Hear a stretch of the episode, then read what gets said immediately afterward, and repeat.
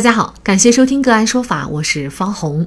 更多的案件解读，欢迎您关注个案说法微信公众号。个案说法让法律有态度、有深度、更有温度。今天啊，我们跟大家来聊一下小偷半夜偷鸡，被女主人扔鞭炮吓死，家属索赔五十万。孙女士家住河南南阳，丈夫长期在外务工，只有自己带着小女儿生活在老家，靠着种点地、养点家禽为生。孙女士家中养了不少土鸡，平常呢就靠着攒点鸡蛋换钱，可以说这些鸡是她的命根子。孙女士养的这些土鸡拿去市场上卖钱，每只的价值呢大概都是一两百块，那么买上几只就有上千块钱的收入了。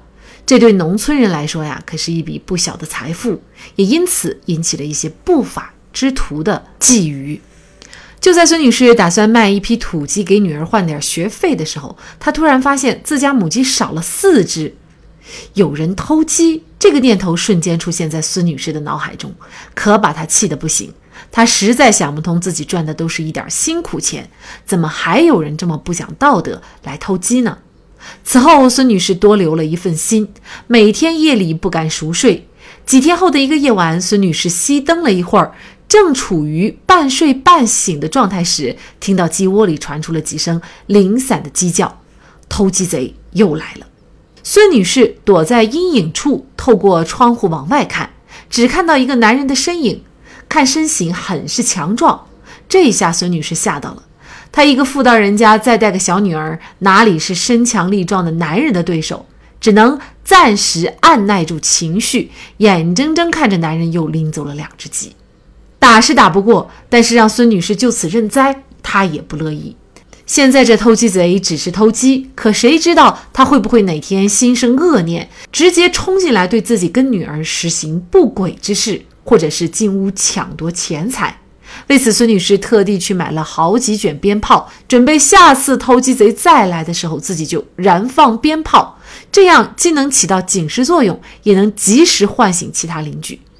半个月后，投机贼再度光临孙女士的家，孙女士就直接丢出了一卷点燃的鞭炮。只听一阵噼里啪啦的声响，外面鬼鬼祟祟的男人立刻尖叫出声，往外跑去。听到男人跑走的声音，孙女士也没敢出去查探，想着第二天早上再去清点损失。可是孙女士万万没想到的是，等第二天早上一来到院子里的时候，却看到一个男人倒在自家的院子中。生死未知，完了！孙女士当时心中就一个疙瘩，战战兢兢上前查看，发现男人早已失去呼吸，身体都僵硬了。孙女士吓得赶紧拨打了报警电话。警方赶来后确认，死者正是昨晚来偷鸡的贼，名叫胡某。胡某身上没有任何外伤，经鉴定，死因为吓死。原来胡某本身就有心脏病，经不起惊吓。孙女士突然扔出鞭炮，给本来就做贼心虚的胡某吓得不行，瞬间猝死。胡某的家属认为胡某的死亡完全是孙女士造成的，因此要向孙女士索要死亡赔偿金、丧葬费等，合计五十多万元。孙女士到底是否要为偷鸡贼的死亡来承担责任？孙女士的行为构成正当防卫吗？就这相关的法律问题。今天呢，我们就邀请北京市长安律师事务所高级合伙人王宇维律师和我们一起来聊一下。王律师您好，主持人好，听众朋友们好。嗯，非常感谢王律师啊。那这个案件呢，可能大家都非常关心这个问题，就是这个孙女士到底要不要为偷鸡贼的死亡来承担责任啊？那我们说的责任，可能因为人死了嘛，那首先就是她要不要承担一个刑事责任，比如说过失致人死亡罪啊，类似于这样的责任呢？本案中呢，胡某呢因偷鸡摸狗而丧命的这个绝局呢，确实是令人唏嘘不已。但是呢，孙女士呢却不用为偷鸡贼的这个死亡呢承担责任。那么根据呢罪行法定原则，法律没有明文规定为犯罪行为的，不得定罪处刑。那么孙女士呢点燃鞭炮，仅是一再闯入自家园子的偷鸡贼，而并没有呢杀人或者伤人的这个故意或者过失。法律上呢也没有规定其为犯罪行为，孙女士呢因不构成犯罪而无需呢承担刑事责任，这个是确定的。那么过失致人死亡罪是什么呢？它是指啊因过失造成他人死亡而构成的犯罪。那么这一罪名呢，在客观上表现为呢，行为人实施了致人死亡的行为，并且呢，已经造成了他人死亡的结果，而这个行为与死亡结果之间呢，有因果关系。那么说到这里呢，本案中的这个孙女士燃放这个鞭炮将胡某吓死，好像正好符合过失致人死亡罪的这个客观要件。但是呢，这里要格外提醒大家的是，本罪呢在主观方面应该表现为有过失，也就是行为人呢对其行为造成的死亡结果抱有过失的这个心理状态，包括疏忽大意的过失和过于自信的过失。那么疏忽大意的过失呢，是指根据一般人的这个能力和行为时的这个客观条件，那么行为人呢，应当预见自己的行为可能造成他人死亡的结果，而由于疏忽大意呢，却没有预见，以至于呢造成他人死亡，那么行为人呢就应当对此结果呢负刑事责任。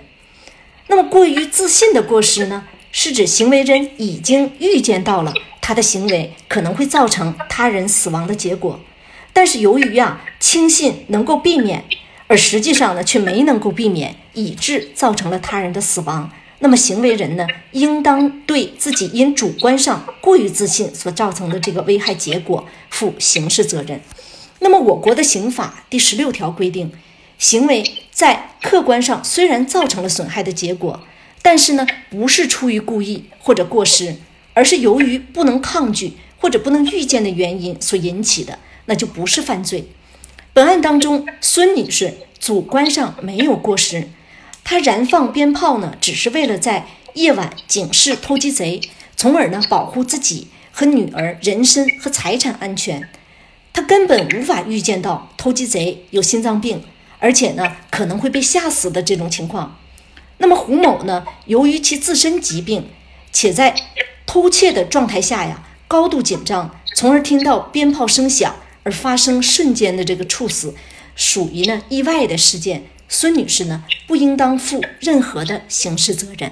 那像孙女士的这种行为，她其实完全是为了保护自家的财产啊，也出于考虑保护自己和孩子的安全。那么她这个行为算是正当防卫吗？本案当中，胡某的行为呢，不管是否构成了犯罪。但最起码是违反了治安管理处罚法的一个违法行为。本案中，胡某闯入了孙女士的家里偷鸡，对于这个孙女士来讲呢，显然是一种现实的不法侵害已经发生。而且呢，孙女士看到的这个胡某那个身形啊，很是强壮，那自己呢显然不是对手。于是呢，这个孙女士啊，就趁胡某正在实施偷鸡行为的时候。出于保护自己和女儿人身和这个财产权益的动机，就直接呢丢出了一卷点燃的这个鞭炮，目的呢是在警示偷鸡贼，同时呢就是万一呢如果有所不测的话呢，也能及时唤醒周围的邻居。那么我们综合考虑案件发生的整个经过。再结合一般人在面临不法侵害时的这个，就是那个紧迫状态啊，紧张心理下的就是有可能出现的各种反应。那么其实呢，孙女士呢，准确的把握了防卫的这个时间和限度等条件。那孙女士呢，她没有杀害胡某的动机，而且呢，她往外丢那个鞭炮啊，在平常的情况下呢，也不构成致死的这个选项。她也不知道那个胡某有心脏病，看起来很强壮的。而且孙女士的这个行为呢，就是因为没有超过必要的限度，因此呢，她就构成了正当防卫。孙女士呢，就不需要对胡某的死亡负责。那您说的这个负责，其实也包括民事索赔，因为死者的家属他觉得我偷一个鸡也不至于你让我死啊，所以他就索赔五十多万。这五十多万事实上也不应该赔，是吗？呃，是的。那么他是否要承担民事上的赔偿呢？也是大家非常关心的问题。那么这里呢，我们可以呢先明确这一点，就是孙女士对胡某的死亡呢不承担任何的民事责任，因此呢也就无需赔偿。那我们这么讲，它的法律依据是什么呢？就是民法典呢第一千一百六十五条规定，行为人因过错侵害他人民事权益造成损害的，应当承担侵权责任。我们可以看到呢。孙女士是否应该承担这个侵权责任的关键，就在于孙女士对于胡某的死亡是否存在过错。那么本案当中呢，胡某一而再、再而三的到孙女士家里去进行盗窃。那么，即便这个盗窃金额没有达到刑法规定的这个盗窃罪的定罪量刑标准，或者呢没有证据证明前两次偷鸡也是胡某所为，但是呢，至少胡某的行为啊，就是至少就是在这一次的行为当中，他是违反了《治安管理处罚法》第四十九条关于盗窃公私财物的这么一个规定，那么也是呢应当受到行政处罚的违法行为。那么胡某。接连侵害孙女士的这个权利在先，那性质已经很严重了。那孙女士呢，为保护自身财产权利而想要吓走看上去身强力壮的这个胡某，才燃放了这个鞭炮。呃，根本预想不到这个胡某会有心脏病，或者呢说他会被那个被那个鞭炮的声音吓死。那么孙女士的行为呢，属于没有超过必要限度的正当防卫。那么胡某的死亡呢，属于意外事件。并非呢孙女士的过错引起，因此呢孙女士就是不应该承担这个赔偿责任，所以呢她就不承担民事赔偿责任。其实发生这种事儿确实挺考验咱们被偷的这一户人家的啊，在农村可能这个偷鸡摸狗的事情也。常有啊，你说你去报警的话，等警察来了，人家这个小偷早就跑了。呃，那这个时候我们该怎么办？尤其是当一个女人只有一个女人的时候啊，你没有办法通过体力跟人家抗衡，你该怎么办？这个孙女士的这行为应该是比较明智的一个选择了哈。对，我觉得她特别智慧，可能是我们遇到这种事情一惊慌，不一定会想到这儿。从这个自救的角度来讲，真的挺为她点赞的。对，我们在遇到这种行为的时候，有些如果身强力壮的人在家，那么可能跟。对方搏斗一番，但是在搏斗的过程当中，可能就会产生一些受伤或者是死亡。那么这个呃后果呢，有些时候还不一定会构成这个正当防御，不用承担责任。可能小偷也知道，就是说他家里没有男人，那么他就放心大胆的去偷。呃，如果一旦报警的话，其实我们说了一只鸡现在也也挺贵的哈，如果是农村的土鸡，也是要受到处罚的，即便你不构成犯罪。因为这个胡某是死亡了，如果他没有死亡，其实呢他是能构成犯罪的。首先是两点，第一呢，他这已经是至少是第三次去盗窃。那么呢，根据我国的刑法呢，如果说是两年内盗窃三次的，那么即便你这个数额达不到，说比如说他是河南吧，河南南阳那个定刑的标准，盗窃罪应该是两千块钱。那即便达不到两千块钱，但是你这个次数够了，而且呢，对于这个。入户盗窃就是，即便你这个金额不到，那么也能构成这个盗窃罪。所谓的入户呢，因为他可能是去的这个孙女士家的这个园子里，但是呢，就是。最高检和最高法呢有一个关于办理盗窃罪刑事案件的一个司法解释，它是明确规定什么呢？就是非法进入供他人家庭生活呀，与外界相对隔离的住所进行盗窃的，那么应该认定为入户盗窃。那么你只要是入户盗窃了，即便你偷的东西价值不高，那么也构成了盗窃罪。只不过呢，实际上在本案当中呢，胡某呢已经死了，从刑事上已经不用再追究了，所以这一段呢可能就没有再提了。孙女士这个自救的行为啊，其实非常的明智。如果呢，她要是采取报警的方式，那这个的事情呢，可能警察来了，你还得调查，那调查不一定能调查出结果来，对吧？那可能最后呢，反倒使这个犯罪分子啊，或者是违法行为人呢，他的气焰呢更加的嚣张。所以呢，孙女士这个处理的这种方式，我们认为还是非常恰当的。这个案件，当地法院在经过审理以后，认为孙女士丢鞭炮的行为是正当防卫，并且胡某侵犯孙女士的权益在先，因此驳回了胡某家属的上诉请求。近年来，司法机关一再强调，并非谁死谁有理，死者为大。这就告诉一些死者家属，遭遇这样的事情以后，为什么不能反思检讨，导致这样的结局？死者错在哪儿？而并非一味地将责任推给原本是受害者的一方。那么，本案的孙女士不承担责任的话，死者家属又是否有义务在死者胡某的遗产范围内对孙女士被偷的鸡进行赔偿呢？大家对此有什么观点？也欢迎给我们留言。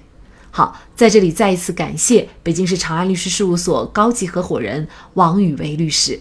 那更多的案件解读，欢迎大家关注我们“个案说法”的微信公众号。另外，您有一些法律问题需要咨询，都欢迎您添加幺五九七四八二七四六七这部手机号的微信号向我们进行咨询，我们会将您的问题转给我们专业资深的律师进行解答。